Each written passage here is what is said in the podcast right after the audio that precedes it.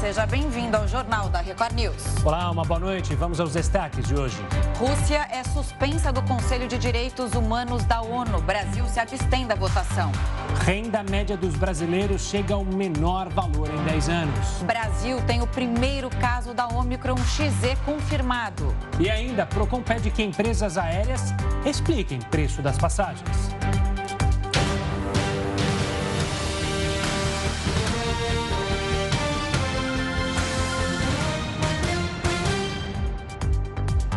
Um dos filhos do presidente Bolsonaro, Jair Renan, prestou depoimento hoje à Polícia Federal. Quem atualiza as informações direto de Brasília é o Matheus Scavazini. Oi, Matheus, boa noite para você. Boa noite, Camila, Gustavo, boa noite a todos. Jair Renan prestou depoimento durante cerca de três horas na Polícia Federal em um inquérito que apusa, é, apura tráfico de influência no governo. Jair Renan chegou ao prédio da Superintendência da PF em Brasília, acompanhado do advogado da família, Frederic Wassef. O advogado disse à imprensa que Jair nunca recebeu vantagem indevida e que essa é uma ação para atingir a imagem do presidente presidente Jair Bolsonaro. O inquérito foi aberto em março de 2021 a pedido do Ministério Público Federal, baseado em uma denúncia apresentada por parlamentares de oposição. A suspeita é que Jair Renan possa ter atuado em benefício da própria empresa.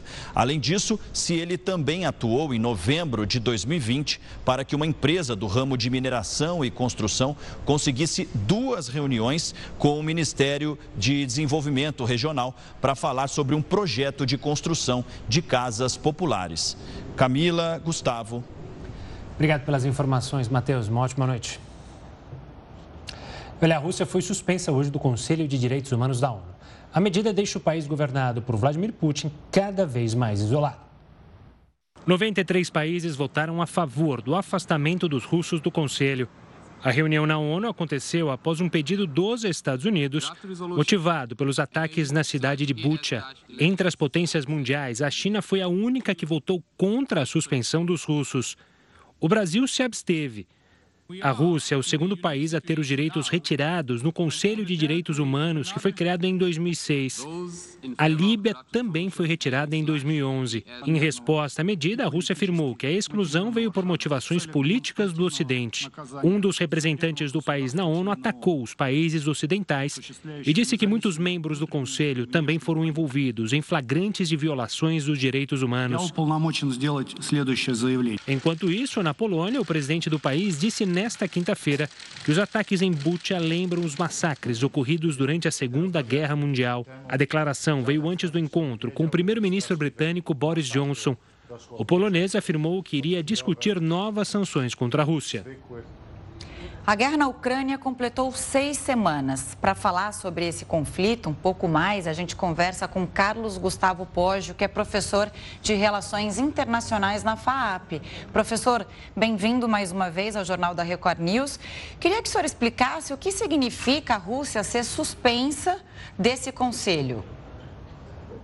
Camila, boa noite, boa noite, Gustavo. Prazer conversar com vocês novamente. Olha, essa é uma decisão que tem um peso largamente simbólico. Né? O Conselho de Direitos Humanos da ONU não tem nenhum poder é, para tentar mudar o comportamento dos Estados. Né? Ele é mais ou menos um lugar onde as pessoas os Estados se manifestam e isso tende a gerar por exemplo, constrangimentos para os estados que violam direitos humanos. Mas nada além de gerar constrangimento, ou seja, não há nada que o Conselho de Direitos Humanos da ONU possa efetivamente fazer é, para lutar contra violações específicas de direitos humanos, como é o caso da Rússia. Mas é um ponto simbólico importante, né? é uma decisão rara, raríssimas vezes, a reportagem mencionou o caso da Líbia, raríssimas vezes houve uma votação para expulsar alguém do Conselho de Direitos Humanos, que é um conselho muito criticado, porque, de fato, muitos países que fazem parte do Conselho de Direitos Humanos são violadores contumazes do direito, dos direitos humanos, então existe esta hipocrisia de fato,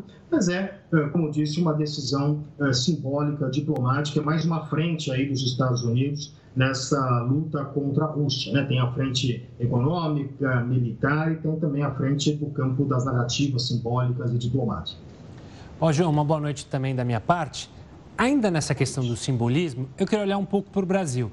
Porque ao lado do Brasil também se abstiveram México e Índia para falar de países que têm relevância. Como você analisa essa posição brasileira em se abster numa votação tão simbólica? Só fazer um complemento aqui, o Brasil, né, o Itamaraty disse que era para não é, politizar e não polarizar que se absteve, né? Isso cola, é uma boa, é, um bom argumento? É, alguns países têm buscado adotar uma postura um pouco equidistante nesse conflito entre Rússia e Ucrânia. Né? O Brasil é um caso deles. A gente não tem visto o Brasil adotar uma postura muito crítica ao governo russo. Então, isso, em certa medida, vai em linha com a atual diplomacia brasileira. Né? Talvez seja até é, algo que a gente possa interpretar como parte da tradição até diplomática brasileira de tentar uh, resolver os conflitos pela mediação, pela negociação, etc., ainda que nesse contexto específico seja algo, algo muito difícil de se encontrar algum tipo de mediação. O caso da Índia é um caso interessante, porque os indianos eles têm relações muito próximas com os russos, têm buscado aproximar-se ainda mais dos russos, até para servir como contraponto às relações com a China, né? Com a China que eles têm, inclusive, problemas de fronteira, né? Tiveram, tiveram até um conflito recente, onde alguns soldados da fronteira chegaram, inclusive, a morrer.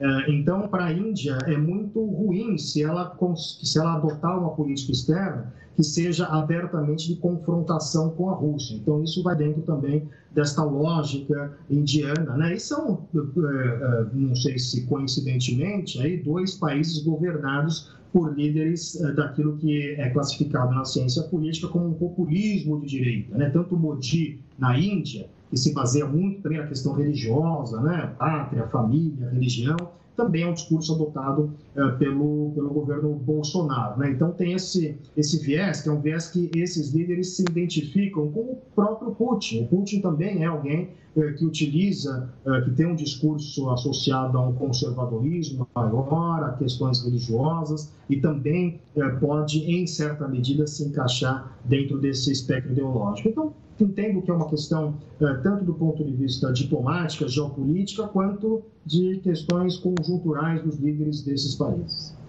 Bom, a gente está acompanhando o dia a dia da guerra, né? E hoje a novidade é que a Rússia tentou é, entrar mais nessas áreas separatistas que já eram pró-Rússia. É, como que você vê essa movimentação da Rússia agora para o leste, para essas áreas teoricamente, né, já dadas como independentes pelo próprio país. É, como, como a gente pode avaliar essa fase da guerra?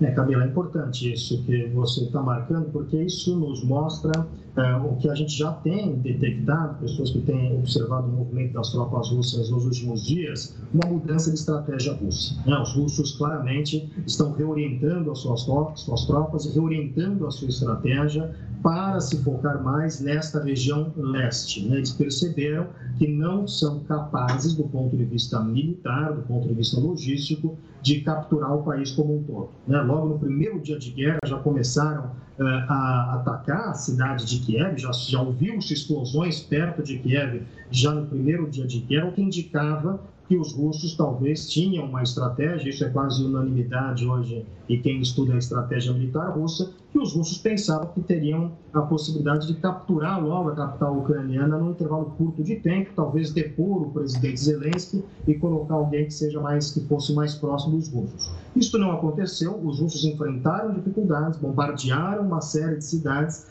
e agora a gente está vendo uma reorientação dessa estratégia russa. Isso aconteceu de forma muito clara. Houve uma detecção por parte do alto comando militar russo que a estratégia inicial não estava funcionando e era necessária uma mudança de estratégia. Esta mudança de estratégia está começando a ser executada agora, eh, com os russos se concentrando mais para tentar garantir pelo menos as regiões do leste da Ucrânia que, é, que, são onde eles têm maior influência, são aquelas regiões que o Vladimir Putin diz que aceitou, entre aspas, a independência destas regiões. Então, isso me parece que está em linha com esta reorganização da estratégia russa uh, de deixar de lado o objetivo político de capturar a Ucrânia como um todo e a capital Kiev e se concentrar mais nessas regiões próximas à Rússia, no leste da Ucrânia.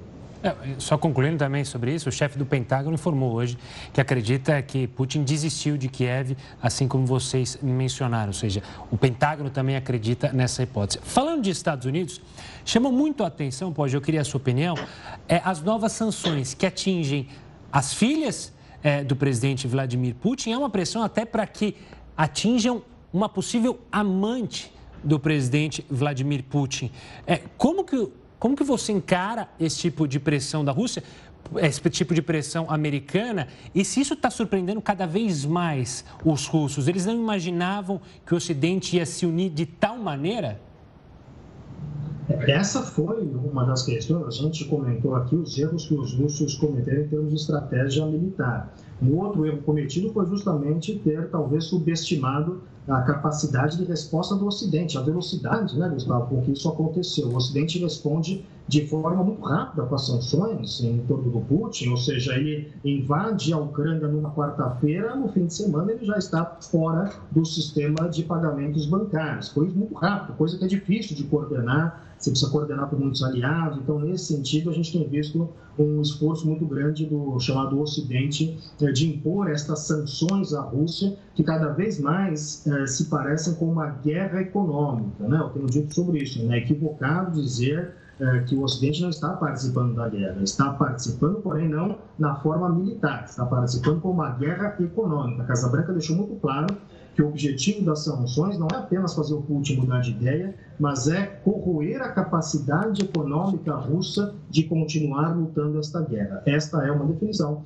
eh, de uma, de uma guerra econômica. Então, nós temos visto eh, esta questão, né? muito claramente, eh, estas sanções têm sido implementadas e elas têm sido, cada dia que passa, aumentadas. É claro que isso, às vezes, demora para ser colocado em prática, né? não devemos esperar que de um dia para o outro já se sancione todo mundo. Então, o que a gente tem observado é que, cada vez mais, eles estão indo atrás de figuras próximas ao Putin, né, para tentar atingir o Putin mais diretamente, né, porque uma grande crítica com relação às sanções, sanções em geral tem esse problema, né? Quando a gente viu sanções contra o Iraque, com Saddam Hussein, ou contra o Irã, agora mais recentemente, o problema das sanções é que elas acabam atingindo muito diretamente a população eh, e não tanto os seus líderes, né? Os líderes eh, conseguem formas de eh, circunscrever essas sanções. E acho que o que o Ocidente está tentando, num pacote inédito, acho que o que a gente está vendo claramente é uma questão eh, de novas, novas formas, novos mecanismos de sanções que até então a gente desconhecia.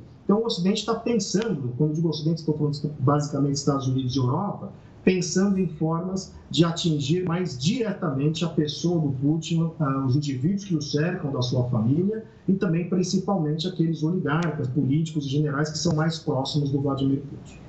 Pógio, hoje também o Senado americano aprovou por unanimidade o projeto que aumenta tarifas sobre importações da Rússia, justamente falando dessa guerra econômica.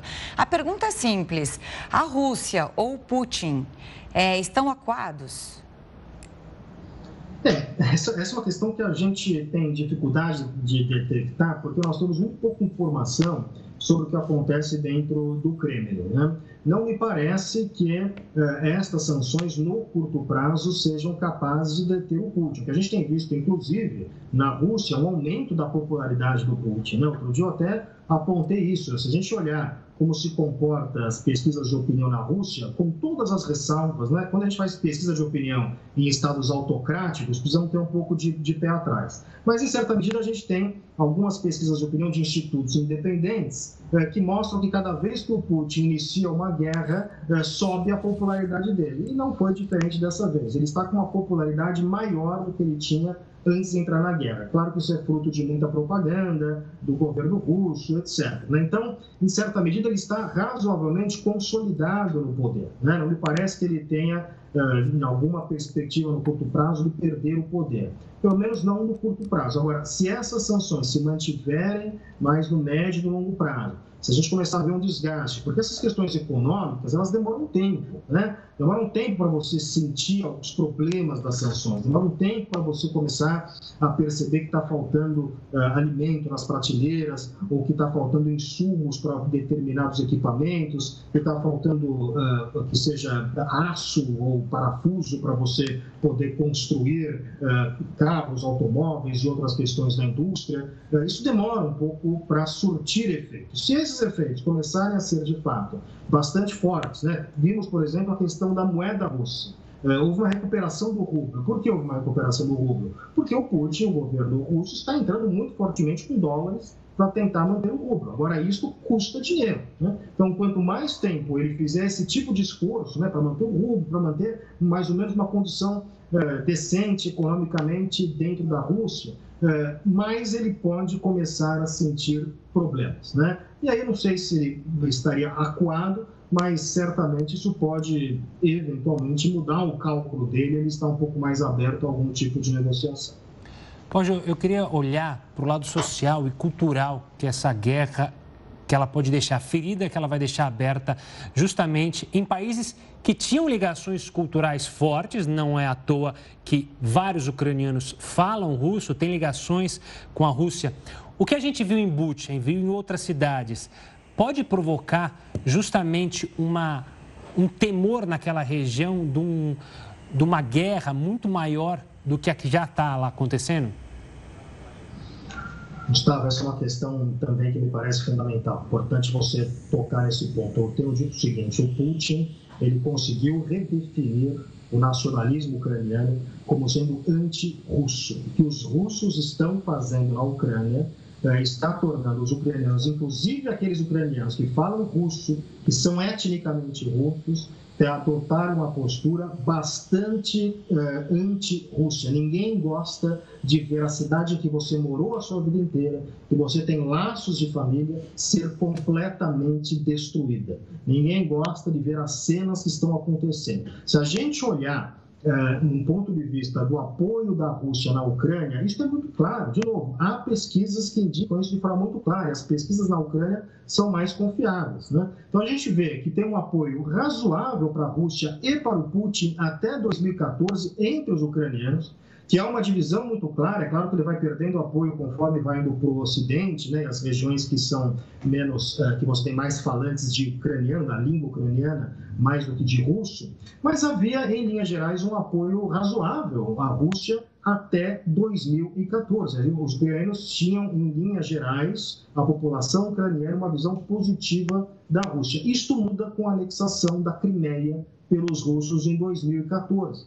E agora, certamente, eh, em 2022, isto vai se fortalecer de forma bastante evidente. Nós teremos uma geração inteira, né? é uma questão histórica que vai durar pelos próximos 100, 200 anos. Né? Daqui a muitos anos, as mães ucranianas estarão contando a história para os seus filhos do dia em que a Rússia destruiu completamente uma série de cidades e causou um terror bastante grande na população ucraniana. Assim como a gente fala até hoje, uh, que se imortalizou naquele quadro do Pablo Picasso, da cidade de Guernica, né, que foi bombardeada uh, pelos nazistas de forma bastante forte, até hoje é um símbolo né, da, dos, dos, horrores do dos regimes totalitários, nós teremos por muito tempo, por gerações futuras de ucranianos que lembrarão nos livros de história isto que a Rússia está fazendo com a Ucrânia, dentro do discurso, vamos lembrar, de que a Ucrânia não merece existir enquanto Estado soberano e independente. Né? Como se não houvesse uh, um nacionalismo ucraniano, que há forte e agora esse nacionalismo se redefine como sendo também o componente anti-russo como um componente importante desse nacionalismo. Pojo, obrigada pela entrevista. Só um comentário aqui, né? Os netos vão saber pelos relatos dos avós, pela história propriamente dita, mas eles também vão sofrer, e muitas gerações é, ainda vão sofrer com a pobreza que essa guerra vai deixar, porque o país foi praticamente destruído em menos de 40, a gente está 43 dias de guerra. É uma tristeza sem fim o que está acontecendo ali. Mas obrigada mais uma vez pela entrevista, pelas explicações e até uma próxima.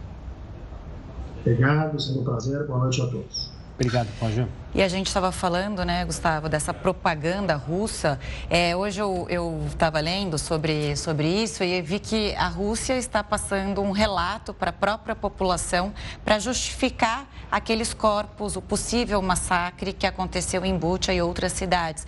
Como se aquelas pessoas, os civis, tivessem sido usados como escudos pelo exército ucraniano e aí eles estariam fazendo a remoção dos corpos. É, é, esse é uma das, essa é uma das narrativas da Rússia para a população russa. E é interessante que as narrativas acabam mudando, né? Porque a princípio eles negaram completamente. Depois, quando surgiram as imagens de satélite mostrando, olha, esses corpos estão aí desde o momento que vocês invadiram. A gente tem imagens de satélite. Uhum. Aí inventa uma nova desculpa para dizer que aquilo não é o que a gente está acompanhando. Mas vamos chamar o Heródoto Barbeiro, Camila, para participar dessa conversa. É. Heródoto, uma boa noite. É, nós vimos na reportagem que essa não é a primeira vez que um país é suspenso do Conselho de Direitos Humanos da ONU, né? Exatamente, não é a primeira vez. A primeira vez foi a Líbia, que foi colocada para fora do Conselho de Segurança, da, do Conselho de Direitos Humanos da ONU. É verdade que é uma, é uma suspensão temporária. Mas eu acho que a gente poderia acrescentar, para o pessoal poder entender melhor, é o seguinte: a guerra continua também no campo diplomático e, o, e, o, e a Assembleia da ONU foi, é um exemplo disso. Agora, detalhe interessante é o seguinte: o detalhe é que nessa reunião acontecida na Assembleia Geral da ONU, nós tivemos então vários acontecimentos interessantes lá. O é o seguinte: para ter uma ideia, o Conselho de Segurança é o órgão mais importante da ONU. Todos os membros da ONU têm direito de participar e todo mundo tem direito de votar. Bom, como a gente já sabe, a Rússia foi derrotada e ela está fora também do, do Conselho de Direitos Humanos. Mas interessante é o seguinte, que a situação da Rússia hoje é muito diferente daquela no passado, quando ela falava mais alto no Conselho de Segurança. Houve uma vez em que o representante da Rússia estava presente aí nessa reunião e ele era o Nikita Khrushchev. O Nikita Khrushchev era o ditador da Rússia na época, lá, 1960, na época do, da crise dos foguetes. Curiosamente, o Nikita Khrushchev, ele era ucraniano, olha interessante. Naquela época, a Ucrânia fazia parte da União Soviética. Bom, durante uma, uma exposição aí na ONU, nós tivemos o seguinte: houve uma discussão entre o Nikita Khrushchev, que era o, o representante da própria União Soviética, com o representante das Filipinas. Teve um bate-boca e esse bate-boca terminou quase com a agressão física de um sobre o outro. E o Nikita Khrushchev, que estava lá, tirou o sapato e deu sapatadas, várias sapatadas assim na, na, na mesa, dizendo que não concordava com aquilo que tinha sido dito. Ficou famosa essa participação do representante da União Soviética, hoje a Rússia, o Nikita batendo então com o sapato na, na mesa. Mas interessante é que antes disso, né? Outro fato que chamou a atenção nessa Assembleia Geral que a gente está mostrando aí é que uh, o ditador da, de Cuba também foi chamado para falar. E perguntaram para ele: escuta, o senhor vai falar muito ou vai falar pouco? Disse, Não, eu vou falar pouquinho. O Fidel Castro falou quatro horas e meia sem parar.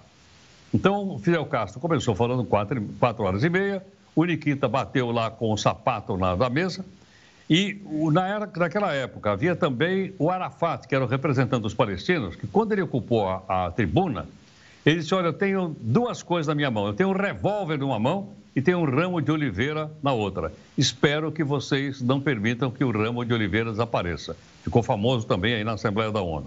Mas talvez uh, quem ficou também bastante famoso aí na Assembleia foi o presidente da, da Venezuela, o Chaves. Porque ao subir lá, né, ele disse o seguinte, que aquela tribuna estava com cheiro de enxofre, como se o demônio, o diabo, tivesse também lá. Ele estava se referindo, obviamente, ao presidente dos Estados Unidos, o Bush, que havia ocupado aquela tribuna um dia antes. E o Chave então disse que o cheiro de enxofre era por causa da presença dele. Curioso também é o seguinte: o Gaddafi, que era da Líbia, que também teve suspenso, uh, também ocupou para dizer o seguinte, que os Estados Unidos eram responsáveis pela peste suína que estava se abatendo pelo mundo inteiro.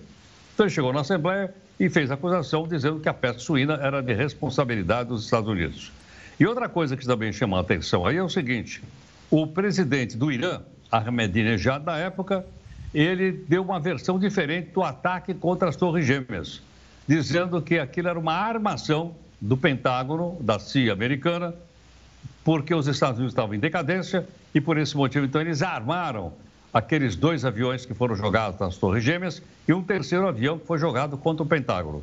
Então, como você vê, numa situação como essa, é, cada um fala o que quer, a briga é diplomática, mas essa briga de hoje, sem dúvida alguma, a Rússia foi a grande derrotada e ela sofreu aí um revés de ordem diplomática. Portanto, a Rússia está fora e o, e o primeiro, como eu já disse agora há pouquinho, foi a Líbia.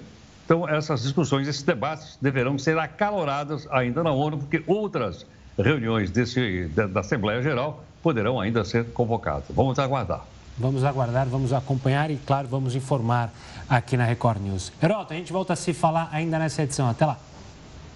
Até mais. Até daqui a pouco, HB. Bom, pelo menos duas pessoas morreram e oito ficaram feridas num tiroteio no centro de Tel Aviv nesta quinta-feira. Nas imagens, dá para ver um grande número de policiais e agentes de atendimento emergencial tentando resgatar as pessoas. De acordo com as autoridades israelenses, os tiroteios aconteceram em diversos pontos do centro da cidade.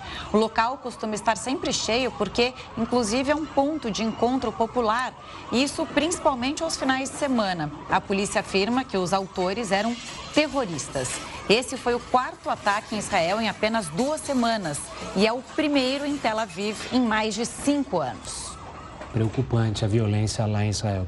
A cotação do dólar subiu pelo terceiro dia seguido. O Jornal da Record News volta já com essa e outras informações. Estamos de volta para falar do dólar, que registrou alta pelo terceiro dia seguido. A moeda subiu 0,56% e ficou cotada a R$ 4,74 nesta quinta-feira. Com isso, o real acompanhou a desvalorização de moedas emergentes, como os pesos chileno e colombiano.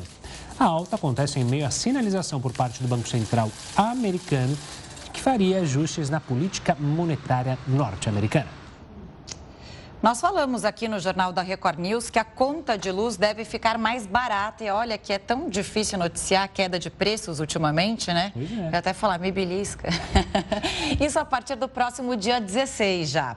Para fazer uma análise sobre essa decisão do governo, o Jornal da Record News recebe Pedro Cortes, professor do Instituto de Energia e Ambiente da Universidade de São Paulo. Pedro, boa noite. Seja bem-vindo ao Jornal da Record News. É uma surpresa a volta para a bandeira verde, que é a mais barata entre as tarifas? Boa noite, Camila. Boa noite, Gustavo. É um prazer falar com vocês e com, com todos que nos acompanham. Realmente é uma surpresa. O governo ele havia manifestado é, que a bandeira de escassez hídrica, que ainda está em vigor, ela permaneceria pelo menos até abril. Nós estamos hoje com uma situação bem melhor em relação aos reservatórios era previsto que a bandeira de escassez hídrica ela saísse, nós provavelmente é, passaríamos a ter uma bandeira amarela ou bandeira vermelha. E foi uma surpresa realmente o governo passar para a bandeira verde, embora o cenário ele, ele justifique.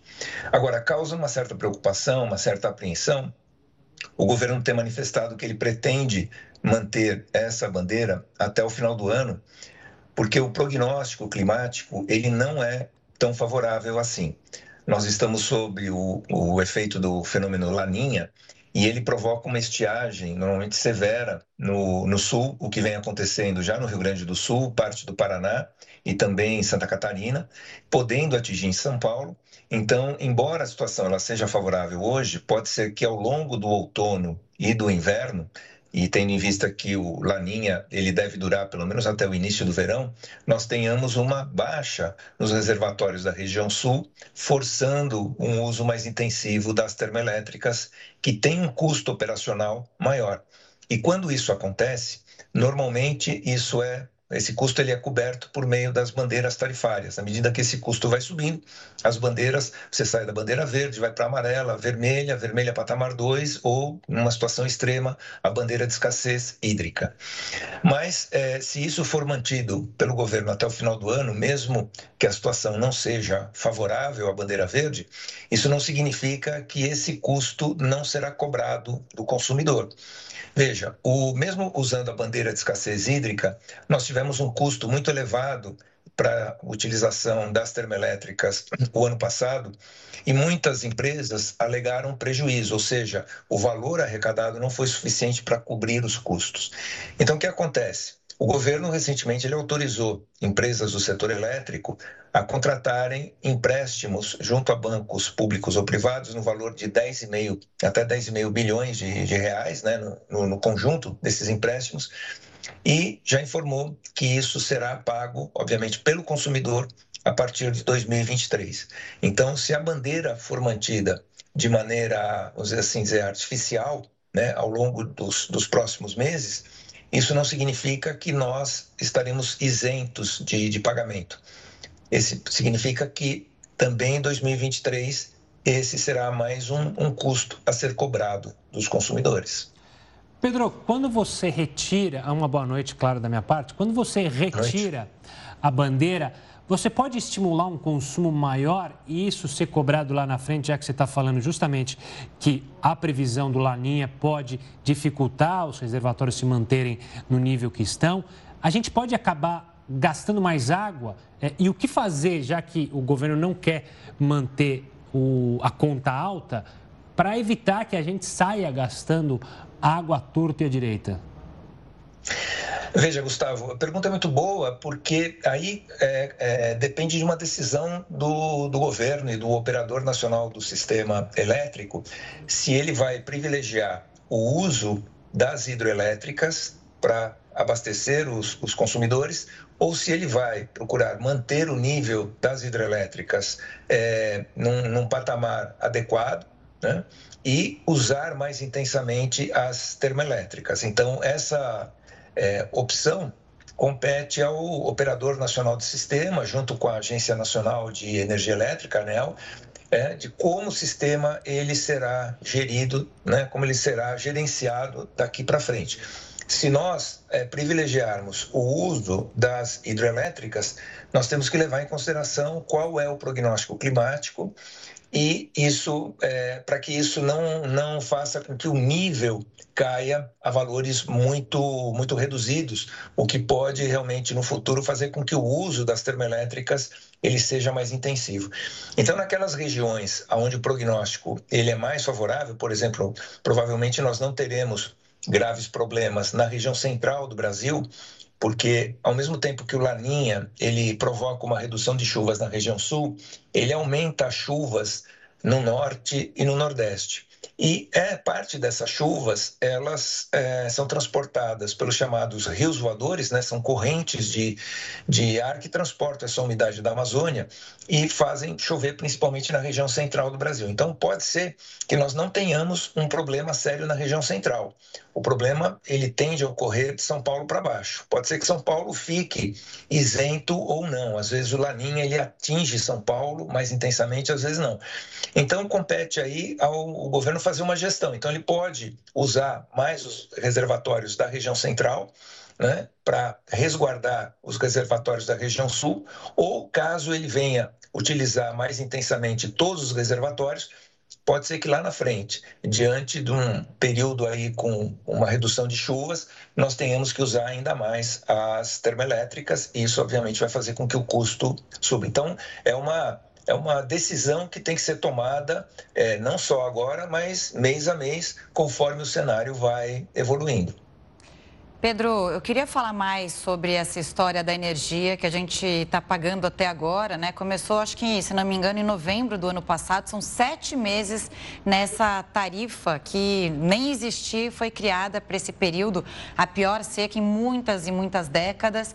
Queria saber o seguinte, tá? A população já entendeu que é, ela pagou uma energia mais cara porque a gente teve que comprar é, energia de outros países e também acionar as nossas termoelétricas, né? Que é uma forma mais cara de se produzir energia.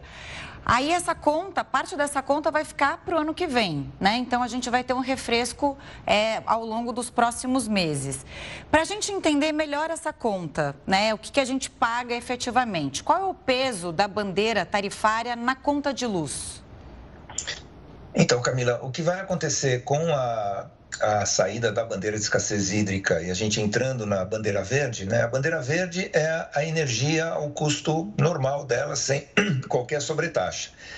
Quando isso ocorre, a economia estimada varia um pouco conforme a distribuidora, tá? conforme o estado, e também conforme o padrão de consumo, mas é estimado uma redução na conta entre 15% e 20%. No mês é, de maio, nós ainda não vamos perceber tanto isso, porque metade do mês vai ser tarifado com base na bandeira de escassez hídrica, que é uma bandeira muito, muito onerosa, e metade do mês é, será tarifado sem bandeira, ou seja, nós vamos estar na bandeira verde.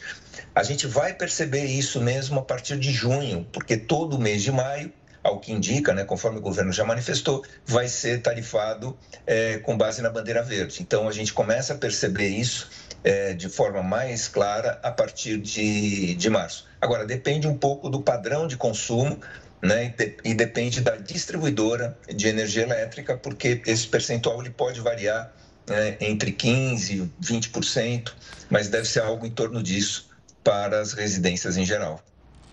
Pedro, é, para as pessoas em casa entenderem também, a gente, quando fala em diminuição de preço, muita gente já brilhou os olhos, pô, pensou, poxa, pode ajudar na inflação, afinal, o setor industrial também a, a, vai se beneficiar com essa diminuição do preço é, das bandeiras ou a, o setor industrial não paga essa tarifa, paga uma tarifa diferente? O que, que você pode explicar para quem está em casa e almejou imaginar que os produtos possam, possam ficar mais baratos?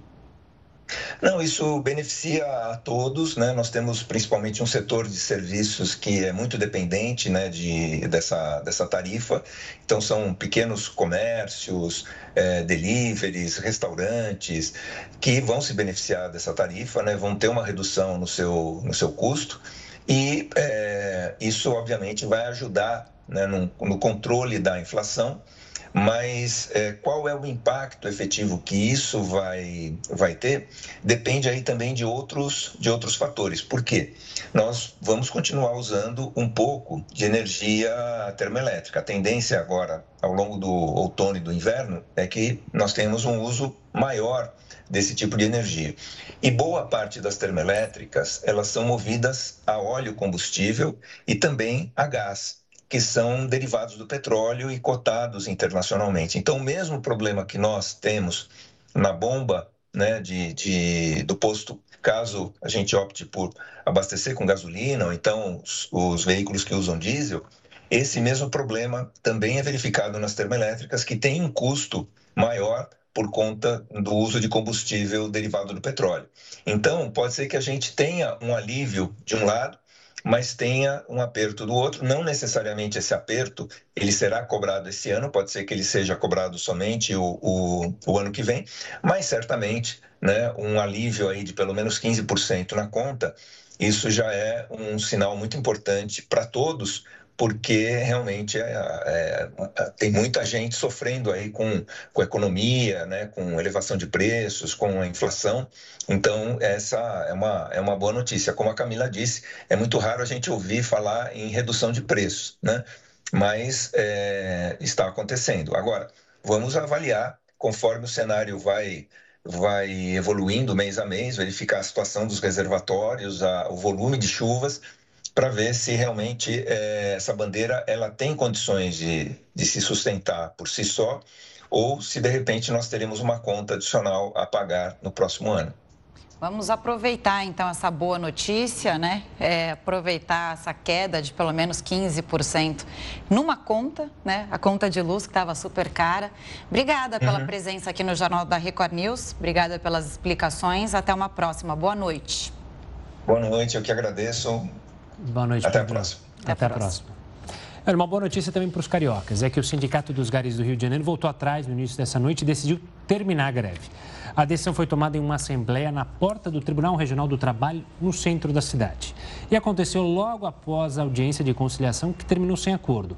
A categoria, no entanto, decidiu aceitar a proposta de reajuste salarial da Conlurb e o percentual de reajuste do ticket alimentação, que passou de 3% para 6%. Segundo o sindicato, a Conlurb também se comprometeu a não retaliar os grevistas. A renda dos brasileiros chegou ao pior nível em 10 anos. E o Jornal da Record News volta já já com essa e outras explicações. A renda média dos brasileiros no último trimestre de 2021 atingiu o menor valor em quase 10 anos. O rendimento de outubro a dezembro do ano passado foi de R$ 1.378 nas regiões metropolitanas. Apesar do crescimento no número de ocupados no período, o ganho médio da população é o menor da série histórica iniciada em 2012. Além disso, o valor ainda é 10,2% inferior ao patamar pré-pandêmico. Segundo o levantamento, a queda na arrecadação dos brasileiros se deve principalmente à inflação. O IPCA fechou 2021 a 10,06%, maior resultado em seis anos. Dessa vez, a parcela dos mais ricos foi a que teve mais prejuízo, cenário diferente dos boletins publicados no início da pandemia, que apontavam um tombo maior na renda dos mais pobres. Com a flexibilização das medidas sanitárias e a retomada do trabalho informal, a população que ganha menos tem recuperado aos poucos o rendimento obtido antes da crise sanitária. Mas a arrecadação desse público ainda é 8,9% menor do que a registrada no período anterior à pandemia. A queda na renda dos mais ricos, combinada à gradativa recuperação dos mais pobres, reduziu o contraste entre os dois grupos.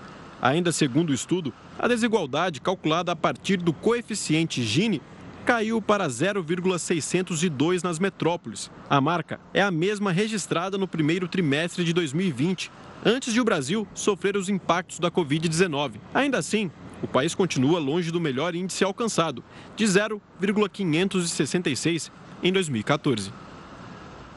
Para falar mais e entender mais sobre a queda da renda média do brasileiro, a gente conversa agora com Marcelo Ribeiro, professor da Universidade Federal do Rio de Janeiro e um dos coordenadores da pesquisa. Professor, uma boa noite, obrigado pela participação aqui conosco. Eu queria entender primeiro qual foi o fenômeno para justamente na pesquisa, pela primeira vez, os ricos serem os mais afetados.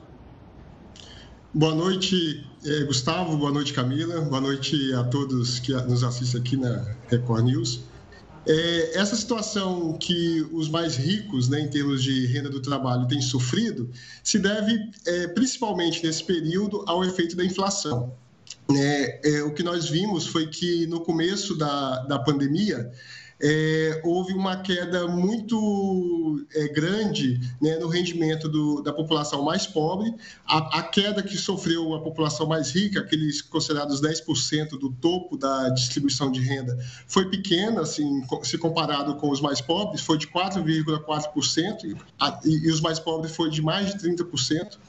É, mas de lá para cá, é, principalmente a partir do, do último trimestre de 2020 e no ano de 2021, os mais pobres têm conseguido é, é, ter uma trajetória de recuperação da, do seu nível de renda, apesar dessa recuperação ainda ser muito menor do que o valor que se tinha, o valor médio de renda ah, no período anterior à pandemia. Os mais ricos começaram a sofrer esse processo de perda é, do, do, seu nível de renda em função do aumento da inflação, né? porque em termos de rendimento nominal, é, praticamente eles mantiveram é, ao longo desse período, mas quando se desconsidera o efeito da inflação, há uma perda do poder de compra dessa população que está no topo da distribuição de renda. Marcelo, vamos só lembrar que esse período que a gente estava falando era o começo da pandemia, né? E, e, aí a gente entrou em 2021. E os mais uhum. pobres receberam auxílio emergencial. Isso tem a ver para acontecer esse fenômeno de a classe média e os mais ricos perderem mais renda do que os mais pobres? É, esse dado que nós estamos divulgando, ele se refere apenas ao rendimento do trabalho. Né? Então, quando nós estamos considerando o rendimento do trabalho, tem esse comportamento, e o efeito que se deu sobre os mais pobres foi exatamente porque, é, no começo da pandemia, é, é, como grande parcela da população mais pobre trabalha no mercado é, em situações de informalidade, sem proteção social, ao sair das condições de trabalho, eles deixam de possuir remuneração. Nós tivemos também um boletim, é, esse já é o sétimo boletim que nós divulgamos, mas tivemos também um boletim é, no ano é, de 2020 em que nós captamos o efeito da, da, da, política de transferência emergencial de renda que foi feita pelo governo federal. Naquela ocasião, quando houve essa política de transferência de renda, houve um aumento é, é, expressivo no nível de renda da população mais pobre, e isso colaborou para que também houvesse uma redução das desigualdades de renda, né, fazendo com que a, a, população mais pobre ela se aproximasse do nível de renda da população mais rica. Mas quando nós, é, quando isso, esse, essa transferência de renda, né, da política da, da transferência emergencial, ela, ela se reduz, a, a, o que essa população mais pobre faz, utiliza como estratégia, é um retorno ao mercado de trabalho, mas mesmo assim, apesar de ter aumentado seu nível de renda do trabalho, é ainda insuficiente para recuperar o nível que, que estava colocado no período anterior à pandemia. Vale destacar que o nível de renda anterior à pandemia já era um nível de renda baixo. Né? Se nós considerarmos que a renda é, do trabalho per capita da população mais pobre é, no período anterior à pandemia era de 278 reais, nós estamos falando de um nível baixo de renda. Essa população foi que mais perdeu renda durante a pandemia, conseguiu um processo de recuperação, mas ainda está num patamar anterior a esse de 278 reais. Eu só fiquei na dúvida, bom, ainda é muito baixo, como você mesmo disse, né? 270 reais por aí. Agora, eu fiquei na dúvida, é emprego formal ou emprego informal que teve essa alta de, da renda per capita para os mais pobres? É o conjunto dos empregos, tanto formal quanto, quanto informal. Mas como é, boa parte dos, dos dessa população de baixa renda está vinculada ao mercado de trabalho com empregos informais, uhum. né, então eles foram mais atingidos quando ocorreu no início da pandemia e, e e numa situação de, de continuidade de falta de renda, né, nesses níveis baixos que nós estamos é, falando, também eles acabam utilizando de diversas estratégias para voltar ao mercado de trabalho, na medida em que a volta para o mercado de trabalho, principalmente em ocupações informais, elas não têm tanta dificuldade quanto se tem um trabalho que é formal, que passa, às vezes passa por um processo de seleção, existem determinadas é, exigências em termos de atributos, de qualificação para que se possa ocupar, o que não ocorre necessariamente no, nas atividades informais. Então, com isso, essa população de mais baixa renda conseguiu voltar, é, é, é pelo menos uma parte dela, voltar ao mercado de trabalho, o que contribuiu para ter, ter, aumentar o seu nível de renda do trabalho e isso está é, é, é, tá expresso né, nessa, nessa trajetória que nós estamos divulgando. Apesar de que essa recuperação ainda é menor do que aquilo que se apresentava no período anterior à pandemia. Professor, essa variação na renda e a desigualdade que você mencionou entre os mais ricos e os mais pobres, ela segue o mesmo padrão em todas as cidades, em todas as metrópoles, ou há diferenças muito gritantes? Há diferenças muito grandes. Né? Nós, a, a, nós observamos que, principalmente aquelas metrópoles, aquelas regiões metropolitanas, em que tem uma, uma estrutura econômica mais complexa, mais sofisticada, é, é, é nelas onde tem é, menores desigualdades de renda e patamares maiores de remuneração para todos os segmentos da população de, de modo geral. É, vale destacar que a região nordeste do Brasil, por exemplo, é, é uma, é a região que é, de um modo geral, as regiões metropolitanas que estão ali localizadas, Recife, João Pessoa, é, Salvador, são as que mais é, é possuem níveis de remuneração baixos e níveis elevados de desigualdade de renda, ou seja, além da remuneração ser mais baixa, a, a, a, distância entre os que menos ganham daqueles que mais ganham é, tende a ser mais elevada. Agora, é, o Rio de Janeiro é uma metrópole que está na região sudeste do país, mas que apresenta é, estruturas de distribuição de renda semelhantes às metrópoles do Nordeste. Tá certo. Professor, obrigado pela participação aqui conosco e pela explicação sobre a pesquisa. Um forte abraço e até uma próxima. Sou eu que agradeço a você, Gustavo, a Camila e a todos da Record News. Boa, Boa noite, obrigada. Bom, o Senado dos Estados Unidos aprovou a indicação da primeira juíza negra da Suprema Corte. Ketanji Jackson foi indicada pelo presidente Joe Biden. 53 senadores foram favoráveis à escolha e 47 contrários. A sessão foi presidida pela vice-presidente dos Estados Unidos, Kamala Harris. Jackson vai se tornar a primeira mulher negra a assumir um cargo vitalício da alta corte americana. Ela deve tomar o posto em junho, após a aposentadoria de Stephen Breyer. Aposentados do INSS entraram na justiça para conseguir aumento do benefício. Assunto para o Heroto Barbeiro. Heroto, explica isso para a gente, isso vale para todos, para quem ganha apenas um salário mínimo, como é que é? Olha, Gustavo, é o seguinte, uh, as pessoas entraram na justiça e entraram especialmente no Supremo Tribunal Federal. O Supremo, por seis votos contra cinco, olha que foi pau a pau, decidiu o seguinte: as pessoas têm sim o direito de receber aquilo pelo qual elas pagaram para a Previdência, para o INSS. Isso é o seguinte: em 1994, nós tivemos o Plano Real. A hora que foram fazer o cálculo da aposentadoria, o que, que aconteceu? Aqueles, aqueles pagamentos feitos antes de 94 não foram contados. Foram contados só após 1994. Com isso, muita gente no país recebeu um pagamento menor do INSS do que teria direito. Por esse motivo, entraram na Justiça, ganharam o direito no Supremo Tribunal Federal e essa revisão ficou conhecida com o nome de revisão da vida toda. Ou seja, em vez de contar só um pedaço depois de 94, contou tudo, ou seja, todo o período que a pessoa trabalhou e a pessoa então pagou para a Previdência Social. Está valendo? Está valendo. É uma decisão do Supremo? É uma decisão do Supremo. Está sendo acatada? Está. A dúvida é se isso precisa fazer com que outros aposentados também batam na porta da justiça ou se vale para todo mundo. Essa é uma questão importante que a justiça tem que decidir. Então, algumas pessoas estão, estão preocupadas com isso. Eu mesmo recebi aqui um, uma comunicação do nosso telespectador, o Marco Antônio Prado dos Santos, e fui dá uma investigada nisso. Está valendo, realmente está valendo. A decisão do Supremo não voltou atrás, ela foi feita por 6 a 5 e as pessoas então vão poder bater na porta da justiça e dizer: olha, eu quero a revisão da vida toda, ou seja, eu quero que contem tudo que eu contribuí e não só de 94 para cá, do plano real para cá. Então, essa é a decisão do Supremo Tribunal. Outra informação importante para as pessoas que acompanham, principalmente a área da aposentadoria, é o seguinte: é, nós tivemos uma reforma da Previdência. Com essa reforma, acabou se mexendo no prazo de contribuição e também de idade. Então, por exemplo, uma mulher que tenha contribuído muito pouco tempo, 15 anos de, de, de contribuição, ela tem uma idade mínima para se aposentar, 62 anos, senão ela não se aposenta. Um homem que também tenha contribuído muito pouco, apenas 15 anos, ele tem que ter uma idade mínima de 65 anos de idade, senão não se aposenta. Então, esses dois pontos foram estabelecidos e estão também em valor e as pessoas fazer esse cálculo. Agora, veja uma coisa curiosa. Curiosa é o seguinte: hoje, então, com quantos anos uma pessoa poderia se aposentar?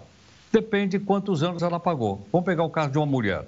Uma mulher poderia se aposentar com 48 anos de idade, desde que ela tivesse contribuído, pago a Previdência durante 32 anos. Para que isso pudesse ser necessário, essa mulher teria que começar a trabalhar aos 16 anos, até completar 48 anos de idade, sem nunca deixar de ter contribuído para a Previdência.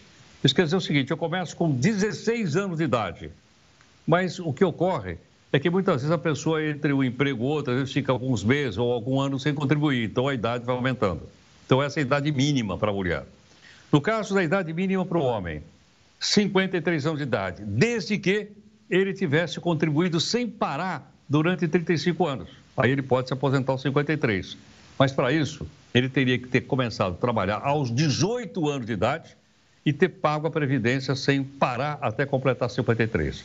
Então, acho que essas informações são importantes para as pessoas saberem que há possibilidade sim, e eu creio que a maneira mais fácil da pessoa uh, solucionar esses pequenos problemas, porque está na lei, vale para todo mundo, é entrar naquele aplicativo que tem no celular chamado Meu INSS. Lá tem as explicações, a pessoa coloca os seus dados e ela vai saber exatamente quantos anos ela pode se aposentar, quanto ela contribuiu e talvez seja até para que ela tenha uma ideia de qual vai ser o valor que ela vai receber pelos pagamentos que ela fez. Então, acho que essa é a contribuição da gente ir entendendo aos poucos, porque na medida em que o tempo for passando, vai aumentando também a idade de aposentadoria. Ela aumenta seis meses por ano. Então. Perdemos o Heródoto? Objetiva ah, e bastante didática. Boa, Heródoto. É, foi super didático, mas vamos falar a verdade, é complexo isso aí. Não é à toa que tem tanto advogado especialista em previdência para ajudar, Sim. porque é bem, mas bem complexo, né? Mas olha, Gustavo, ficou muito mais fácil com esse aplicativo chamado Meu INSS. Uhum. Ficou muito mais simples, muito mais fácil. Claro, o advogado realmente ele ajuda. Mas há casos aqui que nem há necessidade de advogado. Boa. Porque o indivíduo tem, hoje, todos os dados estão lá no computador da Previdência. Então, é entrar no meu INSS, colocar os dados lá, comecei a trabalhar, paguei tanto tempo, tenho tantos anos de idade, quando é que eu posso me aposentar? Aí certamente ele vai ter o cálculo lá com facilidade. Ótima dica. É só o patrão, nesse meio período, ter feito direitinho, né? Porque o que tem de gente que vai descobrir que depois o patrão não recolheu o INSS, aí é uma dor de ah, cabeça ah, tremenda, né? Só que aí é crime. É, aí é. é crime. É crime de apropriação indébita. Porque é o seguinte, o patrão desconta do meu salário, ele não está pagando, não. Ele está uhum. descontando do meu salário para depositar lá. Se ele fizer isso, está capitulado no Código Penal Brasileiro o nome de apropriação indébita. E isso pode dar Chilindró. Famoso cana. Show. Heródoto, Obrigada, Heródoto. Sextou daqui a pouco. A gente se vê na sexta-feira, amanhã. eu ia falar, Agora, olha, falta não, um pouquinho sextou, de tempo ainda. Já estamos entrando na clima da sexta, né? Tá tão pouquinho, falta tão pouquinho. Vai descansar, Vai descansar e vem Be animado para sexta-feira. Beijo grande. Tchau, tchau, queridos. Até amanhã. Até amanhã. Tchau. E olha, o Brasil registrou o primeiro caso da Omicron XZ, uma subvariante da Covid-19. A gente te explica isso direitinho daqui a pouco. O estado de São Paulo registrou nesta quarta-feira a menor média móvel de mortes desde o pico da Omicron. Nesta quarta-feira, a média foi de 42 mortes por Covid-19. No estado, 1.672 pessoas estão internadas com a doença. Quando comparado com o pico da variante Omicron, que aconteceu entre janeiro e fevereiro, o estado de São Paulo registrou queda de 86% nas internações. Ainda ligado à Covid, o primeiro caso da Omicron XZ, subvariante da Covid-19, foi confirmado aqui no Brasil.